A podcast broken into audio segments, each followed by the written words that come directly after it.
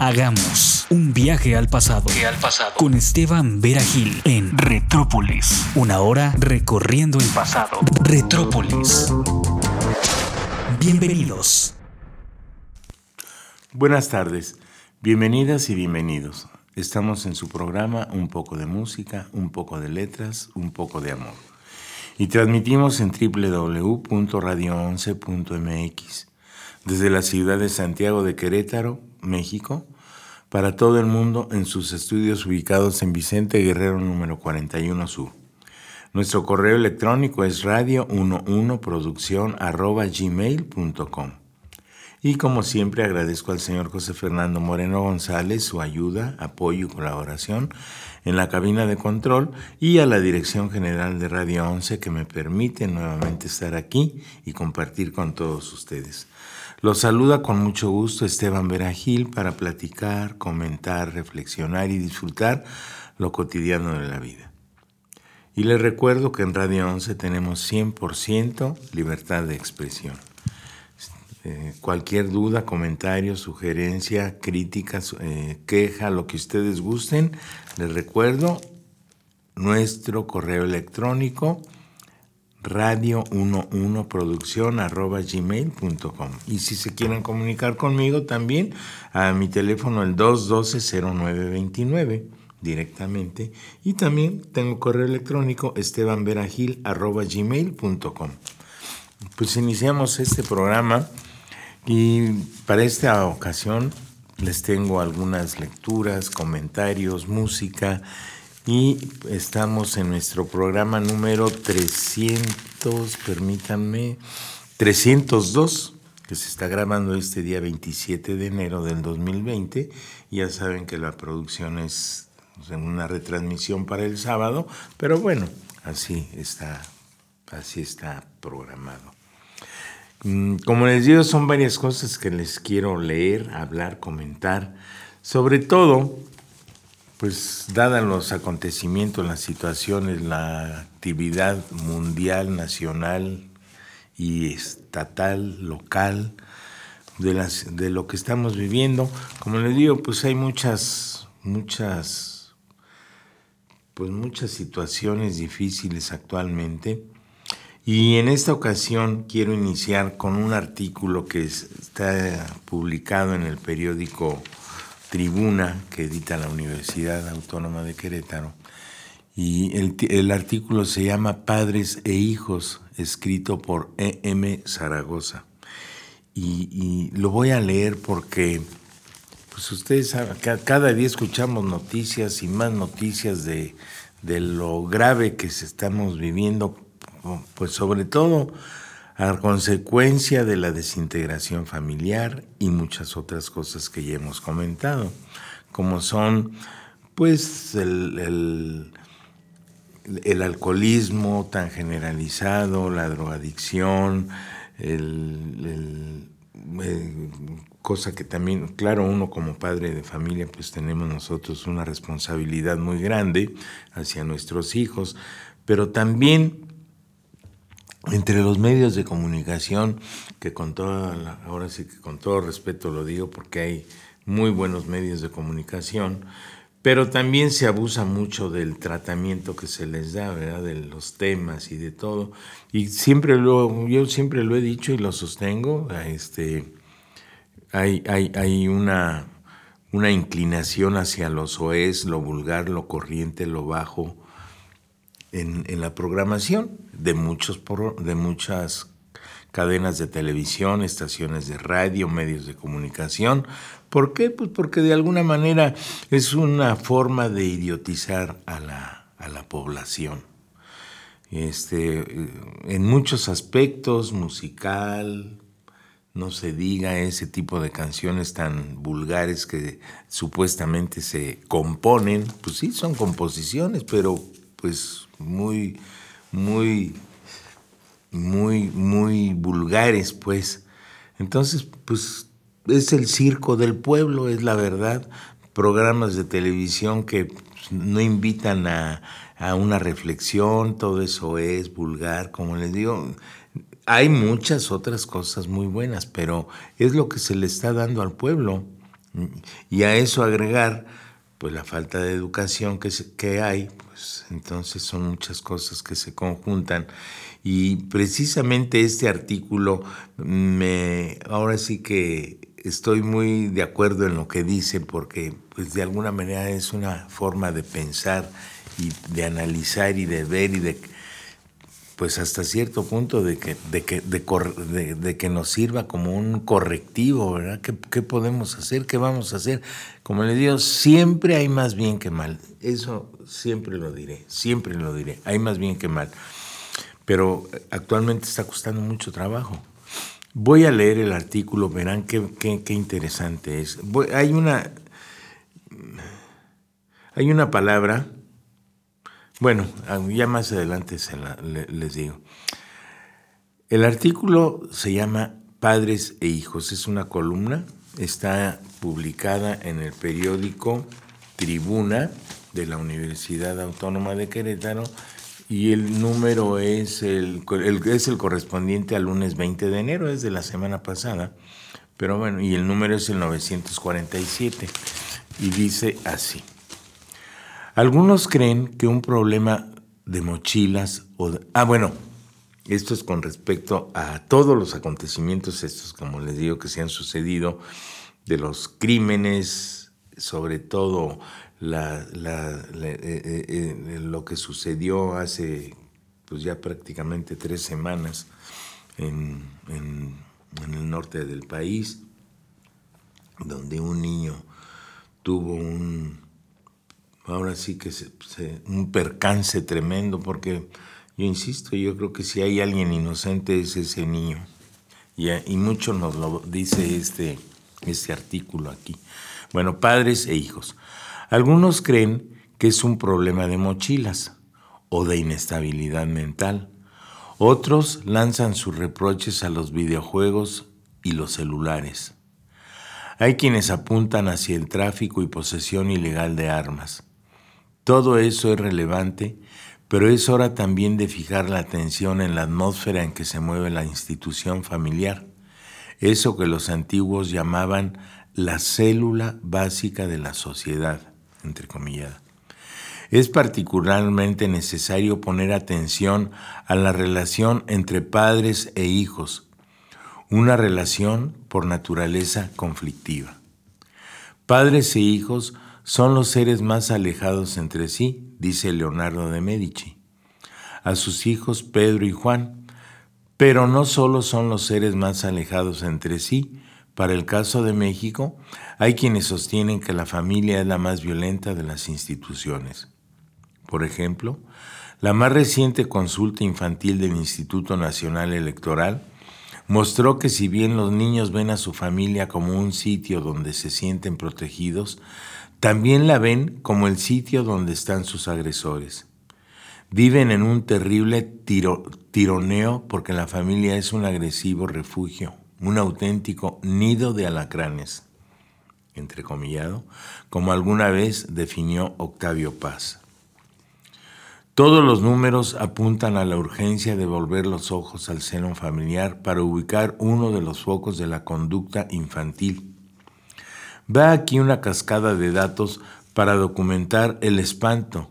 Más de cuatro millones de niños mexicanos no son cuidados por sus padres precisamente en la etapa en que más los necesitan, cada año 6.000 nuevos recién nacidos estrenan madres cuyas edades oscilan entre los 10 y los 14 años de edad.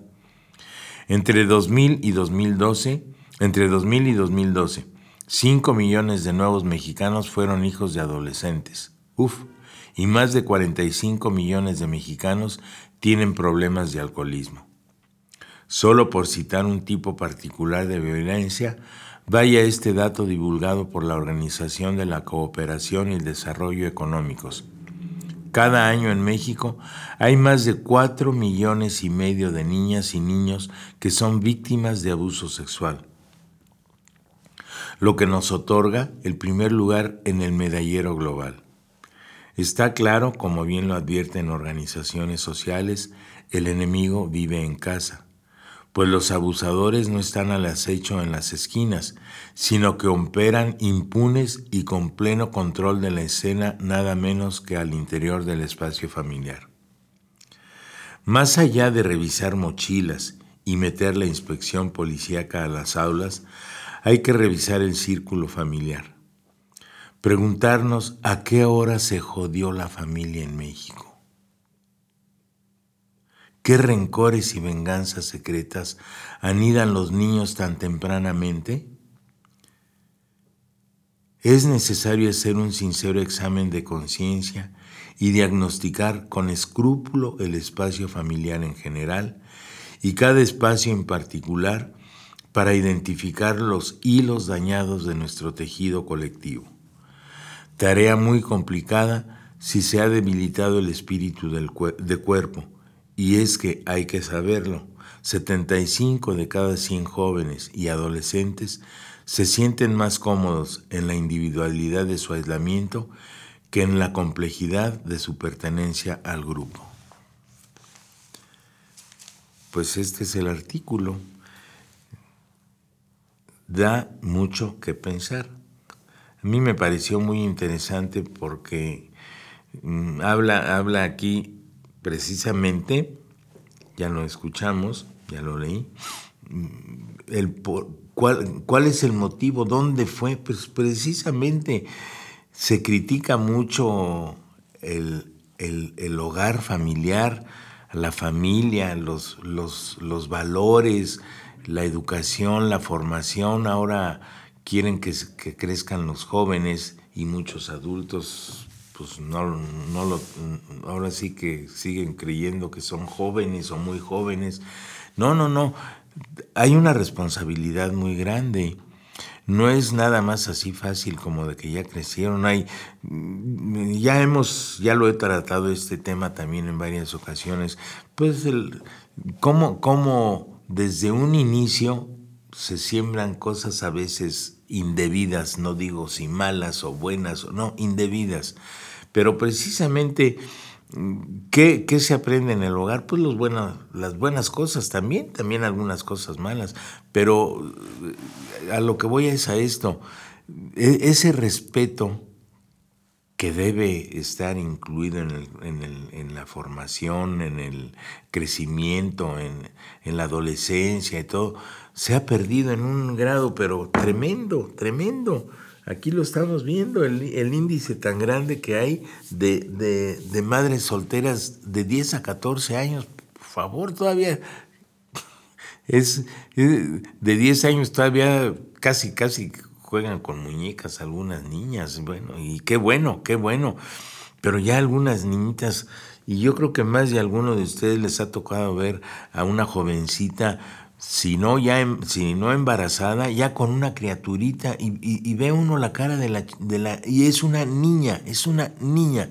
Digo yo, bueno, ¿dónde está el recato, el respeto, el, el, el pues, ¿dónde estuvo la falla? Pues ahora, no es nada más, como les digo, no es nada más por el lado femenino, no. ¿Dónde está muchas veces el sinvergüenza embarazador? porque siempre lo diré, el hombre es muy cobarde y en una situación así muchas veces, muchas veces es lo que ocurre.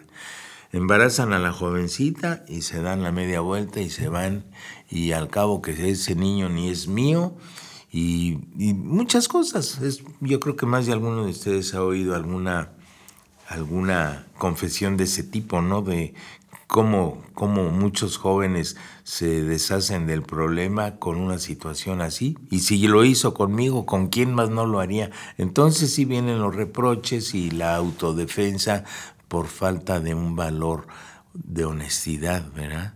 Bueno, entonces también para, hacia las niñas también el respeto, el recato, el, la disposición que tengan ellas mismas de su cuidado y todo, pues todo eso también tiene que ver, todo eso tiene que ver.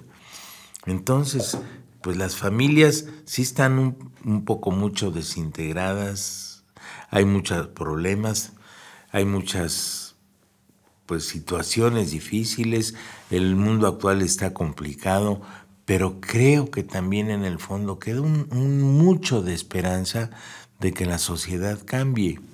¿Cómo? Pues nosotros también como ciudadanos, como, como gente pensante, digo yo, pues no seguirle el juego a muchas cosas. Mm, como les digo, miren, de una manera muy personal, yo es lo que digo, esto.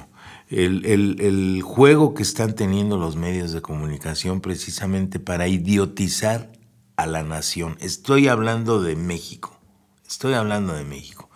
Los medios de comunicación de alguna manera trata, eh, yo no sé cuál, cuál sea la finalidad, de dominio, yo no sé de qué, que, así, así, creo yo que sea, quieren dominar, pues tener una nación idiotizada, pero bueno. ¿Y, cómo nos tienen? Bueno, hay que, les digo, ahí es donde entra cada quien, pues hay que protestar, ahí tenemos que protestar de, de, alguna manera, ¿cómo? Pues no viendo, no yendo, no, no, no, no, no cobijando aquello, ¿no? Y como le digo, yo sí, me gusta me gusta en algunas ocasiones ver, como les digo, sí, yo veo televisión, escucho radio también, pero no me gusta que me manipulen en el sentido de, estar, de, entrar al club de la, de la idiotez. Si ustedes ven los programas de televisión, eh, ah, como les digo, abundo en este tema, televisión, canciones en la radio, comentarios en la radio, llenos, llenos de vaciedad. Locutores, con todo el respeto que me merecen, este, con una técnica para hablar y decir bastante vulgar, soez, este, sin preparación, sin ninguna cultura, pues eso, eso es parte de la, de la idiotización que estamos viviendo. Y si es de una manera mm, este, o sea, visible, pues ven ustedes también en la locución, este, locutores jóvenes, locutoras también, que bueno, con falta de preparación, de técnica, de ética profesional, de respeto también, pero si a mucha gente le gusta eso, bueno, pues caigan en eso. hay, que protestar. ¿De, ¿De qué manera? Pues no viendo, no yendo, y no oyendo también. Pues es, la forma como entran en los hogares la idiotización de manera y de una forma nacional. Entonces, pues no nos quejemos, ¿qué es lo que estamos viendo? ¿Qué es lo que estamos viviendo? Lo que nos están dando, atole con el dedo y circo, porque antes dice un dicho que al pueblo pan y circo, ahora ya nada más es puro circo, es puro circo. Defendamos eh, sí es cierto, aquí lo dice y eso sí, la célula básica de la sociedad, digan lo que digan, es la, es, la familia. La familia es una célula inquebrantable si está fortalecida, si está fortalecida. Si se doblega, pues lógico, es más fácil. Y eso es de lo que se trata, de, de doblegar y de acabar con, la, con el ente familiar que es la célula la célula, bueno, la célula básica de la sociedad. Entonces, no nos llevemos tremendas sorpresas de lo que está aconteciendo, porque quizá nosotros también somos parte de, esa, de esa culpa. Entonces hay que tener cuidado y como le digo, hay que protestar, hay que protestar, no hay que cooperar en eso. Yo personalmente lo digo, estoy en contra, en contra de la manera tan, tan descabellada como se, como se, como se favorece el consumo del alcohol, de tabaco, de vicio.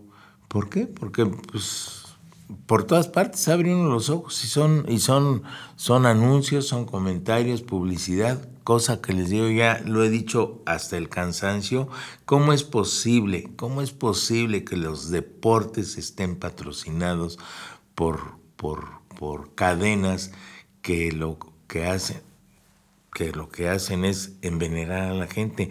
Lo, este, hablo de cervezas, de vinos, de todo. En realidad son productos que no son malos. El vino no es malo, la cerveza no es mala, el abuso es el malo, porque pues eso, eso existe desde, desde años, años, sobre todo el vino y todo, pero lo malo es el abuso el abuso. Y, luego la incitación que tanto, que tanto daño hace, las bebidas tantas, esas bebidas energéticas que supuestamente conducen al éxito. Bueno, es una... Entonces, sociedad, no nos dejemos idiotizar. No, no, es una vida de consumismo tremenda. No nos dejemos idiotizar. Vamos a hacer nuestro primer corte eh, musical y para este, para este programa, para este día, hay un disco muy bonito, muy bonito que se llama Duetos con, y, con Tony Bennett y varios artistas invitados. Vamos a iniciar con una canción muy bonita que se llama Body and Soul, en la que comparte la, la, canción con Amy Winehouse. Amy Winehouse. Comentaba yo con, con, Fernando antes de empezar el programa que personalmente, personalmente, yo tengo una, ¿cómo les dijera? Una, pues un, un, recuerdo muy especial de ella, de Amy Winehouse, como una persona que, digo yo, pobrecita, una mujer que muy talentosa, con una voz muy bonita, pero pues cada quien guarda en su corazón ciertas cosas. Y a mí me, yo cuando supe que murió, cuando vi que murió, ya van a ser que yo creo que como siete años, este, no estaba, lo leí en un periódico y vi la noticia y me dio mucha tristeza porque dije yo, caray, pobrecita, con una voz tan agradable, una mujer muy sufrida, cuestión de drogas, muchas cosas y todo. Y digo yo, a lo que llega, a lo que llega, lo que llegan a padecer algunas personas talentosas, porque los, como les digo muchas veces, la persona afectada quizá es la menos, la menos culpable de todo eso. Y para a mí, para ella, para Amy Winehouse, guardo un, un recuerdo con nostalgia, como con ternura, como con, como con, no digo lástima, no digo lástima, pero digo yo, casi pienso que fue víctima de esos hilos que la movieron, que la llevaron a un final tan trágico como fue el caer en las drogas y todo. Pero bueno, pero el talento, grandioso y seguramente que ella está en algún lugar. Está seguramente todas las almas que todas las almas buenas se van al cielo y ahí debe de estar, debe de estar también cantando. Y bueno, iniciamos con una canción Body and Soul con Amy Winehouse, Winehouse y bueno, acompañando a Tony Bennett.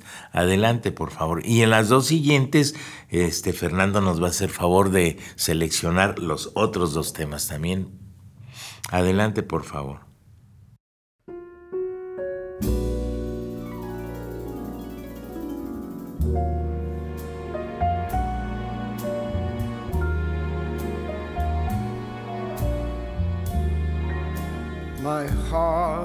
Sad and lonely.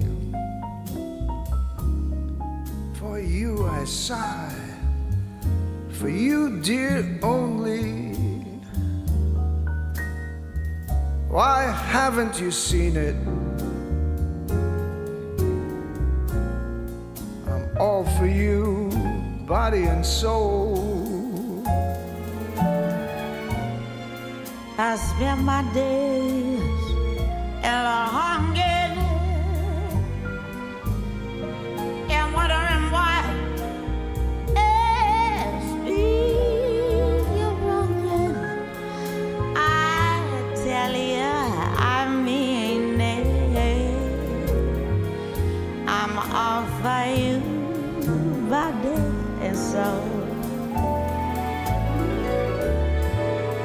can't believe it.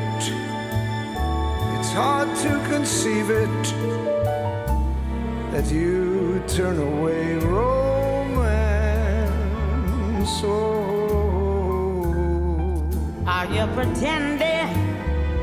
It looks like the ending unless I could have one more chance to pretend.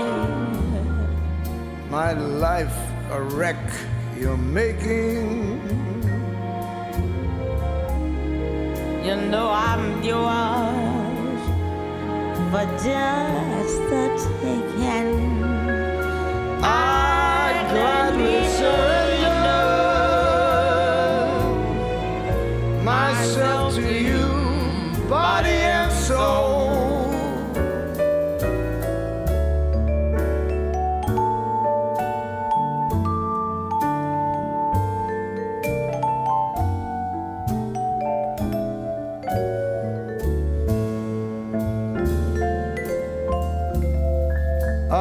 pretending? It looks like the ending. Unless I can have one more chance to prove, dear. My life a wreck. You're making. You know I'm yours for just the taking. I'd gladly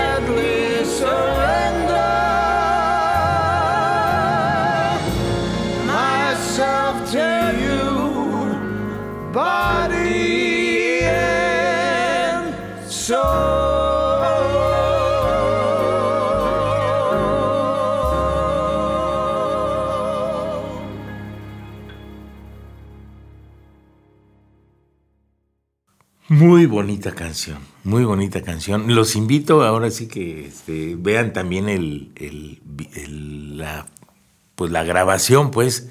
En, ya ven que ahora todos se encuentran en el internet. Está muy y está muy bonita, eh, está muy bonita la grabación. Viendo la, la, digamos, pues ahora sí que la película de la grabación. Amy Winehouse y Tony Bennett. Tony Bennett y Amy Winehouse. Esto fue Body and Soul. Bueno, también les quiero leer, porque hay un libro también muy bonito de, uy, fíjense nada más, este es de 1925, El mundo de los niños. Naturalmente que son lecturas que a lo mejor ah, si, si- si se hiciera una, una composición nueva le pondrían algún cambio en las palabras y todo, pero si se quisiera, si se quisiera transmitir la misma idea, en 1925 se leyó así acerca del hogar, así se llama el título de este cuento que esto- voy a leer, del mundo de los niños. ¿Quién sabe si actualmente dijeran, a ver, escriban algo acerca del hogar, cómo lo dirían? Bueno, esta es una lectura de aquellas que se hacían en los libros de preparación de los para niños de primaria. Muy bonitos libros, como aquellos libros de Rosas de la Infancia de María Enriqueta, que cuántos niños no leímos, muchos niños leímos esos libros, estudiamos y nos preparamos también, porque efectivamente las lecturas, las escuelas eran parte, parte de la familia de uno. Yo, eh, sí es cierto, la, la- la familia no educa, digo, la, la escuela no educa, instruye, pero sí se volvían las escuelas mm, formadoras de niñas, de niños. Era, era una. Este, el maestro tenía autoridad en los niños. Se habla de que había castigos y que. Pero, pero, pero había cosas muy buenas. El maestro tenía autoridad con los niños para dirigirlos, para orientarlos, para ayudarlos, para corregirlos. Y bueno, actualmente creo que ahora se voltearon las cosas. Ahora, como dicen los patos, les tiran a las escopetas. Ahora no se le puede llamar ni siquiera la atención a un niño porque pobre del maestro que lo haga. Entonces, están teniendo una, yo no digo que se les oprima, no, pero unos derechos, una autoridad sobre la autoridad que no se vale, no se vale. Bueno, eso ya yo creo que muchos de ustedes lo han visto y a, lo mejor hasta lo han vivido y a lo mejor hay algunos padres de familia que, que, que si a sus hijos les llaman la atención por algún motivo leve que fuera, son los primeros que se ponen en contra de la autoridad del maestro. Y también eso no se vale. Entonces, no nos quejemos de la situación como está. Yo creo que a cada quien le tenemos que dar su lugar, a cada quien, tanto al alumno como al maestro, como a la familia, como a los padres, como todo su lugar y que haya orden y respeto. Bueno, voy a leer del libro El mundo de los niños una pequeña lectura que se llama El hogar. Fíjense. A invitación del anciano, Sara, la tercera de los cinco hermanos, se acercó sonriendo dulcemente. Era esta linda niña dos años menor que Gustavo, pero él, tan serio y tan formal, lo mismo que la soñadora Elena y que los otros dos chiquitines, la querían con predilección por amable y paciente. Sarita jamás se enojaba, al contrario, era la que, la que ponía la paz en el grupo formado por sus hermanos, sus primos y sus amiguitos, cuando por cualquier cosa surgía una discusión o una disputa. ¿Qué te gusta más en la vida, Sara? Abuelito, yo estoy contenta cuando permanezco en casa. Prefiero acompañar a mamá, ayudarla en las faenas domésticas, cuidar la ropa de papá, aprender a hacer los guisos que le gustan. ¿No te gusta ir a la escuela? Sí, pero me gusta más mi casa. Y es sin duda porque allí hago falta, es decir, así me parece. Muchas veces al llegar del colegio veo que los pajaritos no tienen agua en las tacitas de sus jaulas, que el perro está atado todavía, que el gatito no tiene al cuello su listón. Está bien, tú eres una mujercita hogareña, tu mundo está en tu propia casa y tu familia y tus cosas, tus animales domésticos son para ti lo más agradable y lo que más amas.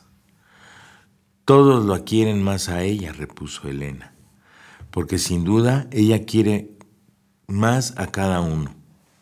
Tú misma me has, dicho alguna vez, Elenita, que tú, perdón, tú misma me has dicho alguna vez, Elenita, que tu hermana, que es tu hermana predilecta. Sí, abuelito, porque nos sirve con solicitud incansable. Cuando hay en casa un enfermo, Sarita acompaña a mamá a cuidarlo y sabe todos los detalles de la casa mejor que nadie. El anciano pasó sus manos temblorosas por la rubia cabecita de Sara, la miró a los ojos, ojos inundados de luz y de bondad. Luego la besó en la frente murmurando, Dios te haga feliz, encantadora ama de casa. Bueno, pues es una lectura muy, muy muy bonita. No quiere decir que esté pasada de moda ni nada, pero precisamente es la actitud, yo así lo entiendo, es la actitud que como ya desde niña, una niña tiene para formar una casa, para participar en, en, en lo que es la actividad de una casa. Actualmente, pues sí, naturalmente que hay mujeres maravillosas, maravillosas, maravillosas que además de la casa trabajan, hacen, tornan, cambian, limpian, ponen. Son verdaderas mujeres maravilla, mujeres maravilla, que pues uno muchas veces, hablo personalmente, pues no tiene uno con qué agradecer tantas, tantas cosas que hace nuestra esposa, en nuestras casas, con el trabajo, con todo. Digo, hay que apoyar, ¿verdad? Hay que apoyar, por supuesto pero pues en este mundo ahora tan de las mujeres quien, digan lo que digan, esa, esa actitud machista que se vive no nacionalmente sino mundialmente y la mujer pues este es un es alguien una persona muy especial yo así siempre lo he considerado mm, con, con muchos talentos con muchas cualidades y, de alguna manera pues se desenvuelven, se desarrollan aún a pesar de la opresión masculina y como les digo a nivel mundial. Pero la mujer es triunfadora nata, 100%, 100%. Pues además una felicitación a todas las mujeres y especialmente a la mía, especialmente a mi esposa. Bueno, no sé qué tanto tiempo nos queda.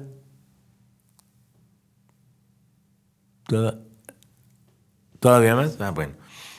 Bueno. Este. Ah, bueno. También tengo otro artículo que les voy a leer. Este es del periódico El Observador.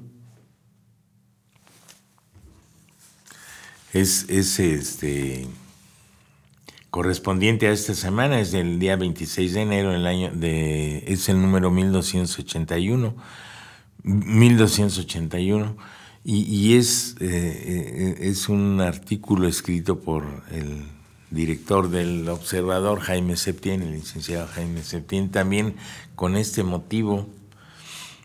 A ver, miren, precisamente de todo esto que estamos viviendo, que se está sucediendo, quiero hacer lectura, quiero dar lectura a ese artículo muy interesante para que les digo, abramos los ojos, abramos los ojos. La, se está atacando de una manera discriminada precisamente la vida y la familia. Voy a leer para que ustedes se den, para que ustedes tengan en cuenta también esto. Les, sugiero que consuman el observador, compren el observador, es, es este periodismo de actualidad y pues yo así lo, lo, lo digo, es un, es, una, es un ancla para muchas cosas. Periodismo bien, bien hecho, bien elaborado, bien llevado y, pues que nos sirve como un, personalmente lo digo, pues nos enteramos de muchas cosas que por otro lado no lo, no lo podemos ver y bueno, pues es un punto de vista muy objetivo. El artículo se llama Telarañas. Cuenta la leyenda que Anacarsis, un príncipe escita que viajó por Grecia en el, en el siglo VII a.C., al visitar al sabio legislador Solón en Atenas y, en y enterarse que estaba preparando un código de leyes para la ciudad, le dijo, ¿es que no sabes, Solón, que las leyes son como las telas de araña, que atrapan a los bichos pequeños, pero dejan escapar a los, a los grandes? Voy a repetir, es que es pregunta. ¿Es que no sabes, Solón, que las leyes son como las telas de araña que atrapan a los bichos pequeños, pero dejan escapar a, a los grandes? Anacarsis debería de darse una vuelta por el Congreso de la Unión Mexicana. Encontraría material para alimentar la tesis que hace 2600 años expresaba al ateniense. Los legisladores del Movimiento de Regeneración Nacional están haciendo leyes que, cuelan al mosquito y se tragan al camello. La reforma al sistema judicial que propone el grupo legislativo del presidente López Obrador y el propio presidente es la muestra clarísima de que sus predicciones gozan de, cabal salud.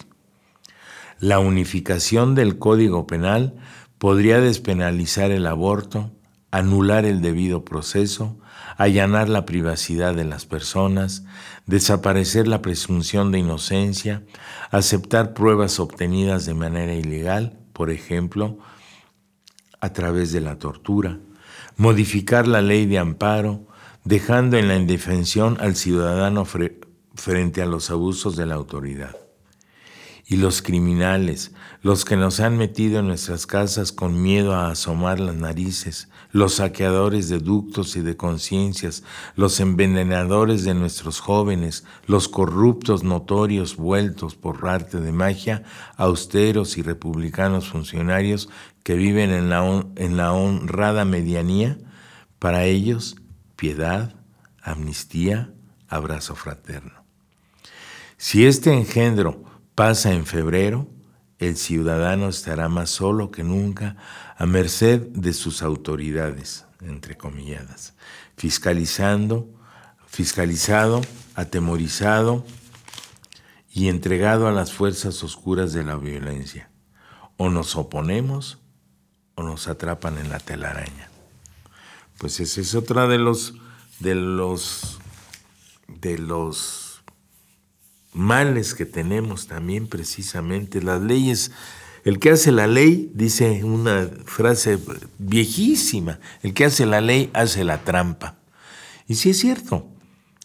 Vean ustedes que todas esas actividades delictivas que se suscitan y que suceden y que vemos día a día, pues tienen la maravillosa facilidad de que pues como no se aplicó el debido proceso, como muchas veces dicen, o no estaba bien infundado, total que el, el culpable pues por alguna salidita resulta inocente.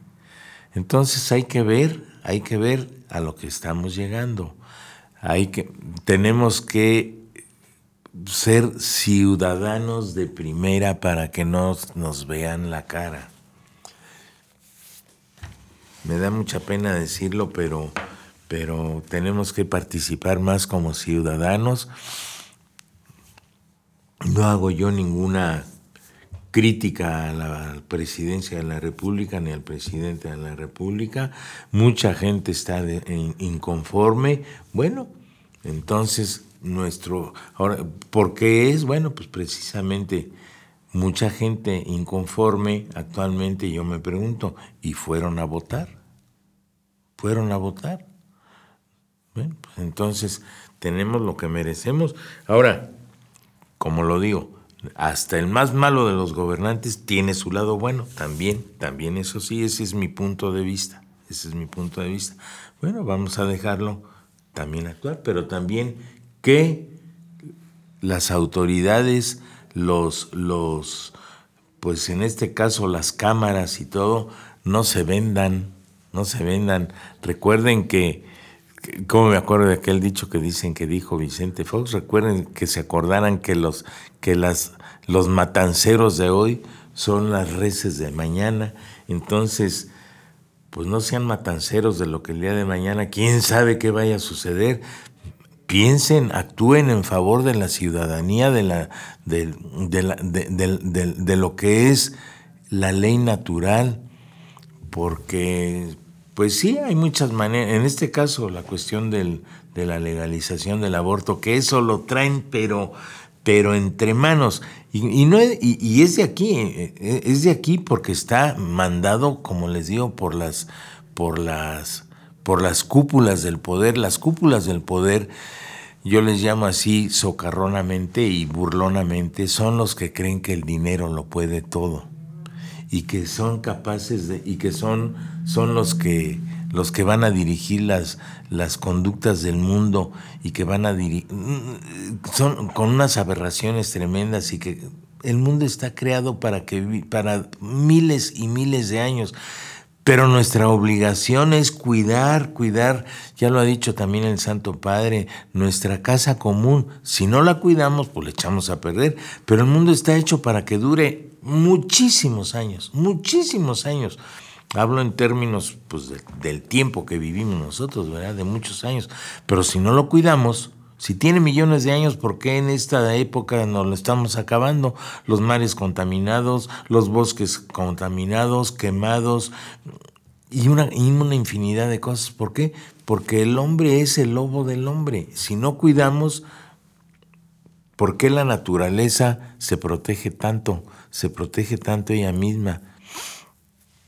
Porque precisamente observa ella solita sus leyes y nosotros no las observamos. Contaminaciones por todas partes, tiraderos por todas partes. Hombre, es el colmo que ni siquiera lo que, lo que consumimos, la basura y todo, porque bueno, eso lo hay, ¿verdad? Pero ser menos, menos tiradores de basura. Entonces, esas cúpulas del poder están afectando en una forma tremenda y es a lo que quieren llegar, al control de la humanidad. ¿Cómo? De la manera que sea, pero que ya no haya más crecimiento. ¿Y cómo? Pues comprando conciencias, comprando conciencias. ¿De qué manera? Pues en las cámaras, las diputaciones, los que quieran, pues los que están, los que, los que votan por aquellas leyes que digo yo, qué responsabilidad tan grande van a tener de conciencia por si hacen una cosa así. Qué responsabilidad tan grande. Acuérdense que también vienen sus generaciones futuras, vienen sus hijos, sus nietos, sus bisnietos, lo que sea. Y luego lo principal, la, la responsabilidad personal que han de tener para al haber votado por leyes tan, tan, tan tremendas como es el quitar la vida a un ser tan inocente como es un niño que todavía está en el vientre de su madre. Yo creo que eso es el crimen más tremendo que pueda haber. Es el crimen más tremendo. Hay dos cosas, bueno, voy a decir algo personal. Yo creo que un crimen, como ha habido también, pero bueno, el crimen grande, grande que, que sufrió la humanidad fue la muerte de nuestro Señor Jesucristo. Es un crimen tremendo en donde el inocente es condenado a muerte. Me atrevo yo a decir una cosa tan tremenda como esta, pero un, un, inocente que está aún en el vientre de su madre, creo que tiene, es un, es un, es un, es un Cristo que lo van a matar, así, así sin defenderse, sin apoyarlo, sin, y con, ahora sí que siendo los inocentes más grandes, son declarados culpables y los matan. Así considero yo a los niños, a los que los van a abortar, a los que abortan, ¿qué culpa tienen? Dije yo alguna vez, una, varias veces lo he dicho, bueno, por lo menos si quienes los van a abortar en este caso, bueno, bueno, la que aborta es la mujer, ¿verdad? Pero cuántas veces los culpables también son, atrás de ellas hay gente, en la familia, el, el, esposo, el concubino, el que, el que ustedes quieran, que las obligan. Y digo yo, bueno, lo dijo también la Madre Teresa de Calcuta, ténganlos y dénmelos. Pues sí, son seres vivos, son seres que van a crecer y todo. Ahora digo yo, si no los quieren, dije yo en alguna ocasión, si ustedes quieren una barrabasada, pero déjenlos que crezcan, que nazcan y ya cuando tengan como 10 años, mátenlos. Pues ya por lo menos el niño ya se va a defender. Puede hacer, puede gritar, puede lo que sea. Es una, es una, es una, una aberración lo que estoy diciendo, ¿verdad? Pero, pero a ver, denles oportunidad, por lo menos de correr, de que, de que vayan, de que salgan, lo que sea. Pero en el vientre de su madre, matarlo no tiene nombre. Bueno, pues hasta aquí creo que ya ya, ya se encargará Fernando de poner las otras dos canciones. Pues yo les agradezco mucho, como siempre, me da mucho gusto saludarlos. Espero que el programa les haya gustado. Luego hay veces que siento, como les digo, siento que el, el, el engrudo se me hace bolas, pero bueno, espero que esté claro lo que quiera decir. Les agradezco mucho su atención. Nos escuchamos la próxima semana y esto fue un poco de música, un poco de letras, un poco de amor. Los saludó con mucho gusto Esteban Veragil y ya saben que cualquier duda, comentario, crítica, sugerencia, participación, lo que ustedes gusten, comuníquense a nuestro correo electrónico radio11producción.gmail.com y directamente conmigo que me dará mucho gusto si me llaman por teléfono al 212-0929 con la clave 442 aquí en Querétaro y también mi correo electrónico estebanveragil.gmail.com. Muchas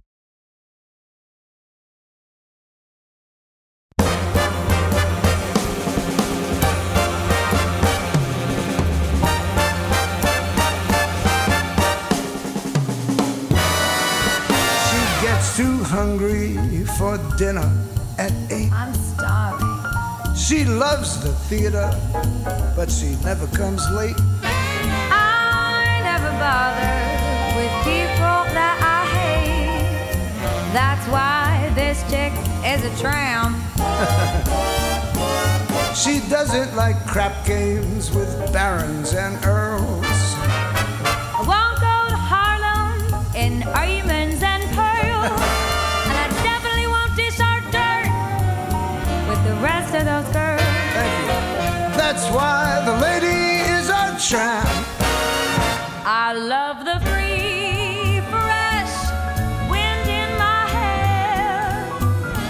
Life without care. Oh, I'm so broke. It's oak. I hate California. It's crazy. That's why the lady is a I'm tramp. tramp. Sometimes I go to Coney Island. Oh, the beach is divine. And I love the Yankees. Jeter's just fine. I follow Rogers and Hart. She sings line. That's why the lady is a tramp. I love a prize fight. That isn't a fake. No fakes. And I love to rowboat with you and your wife in Central Park Lake. She goes to the opera and stays wide awake. yes, I do. That's why this lady is a tramp. She likes the Green grass grass. under her shoes. What can I lose? Cause I got no dough. Oh no, I'm all alone when I lower my lamp. that's why the lady is a tramp. Go!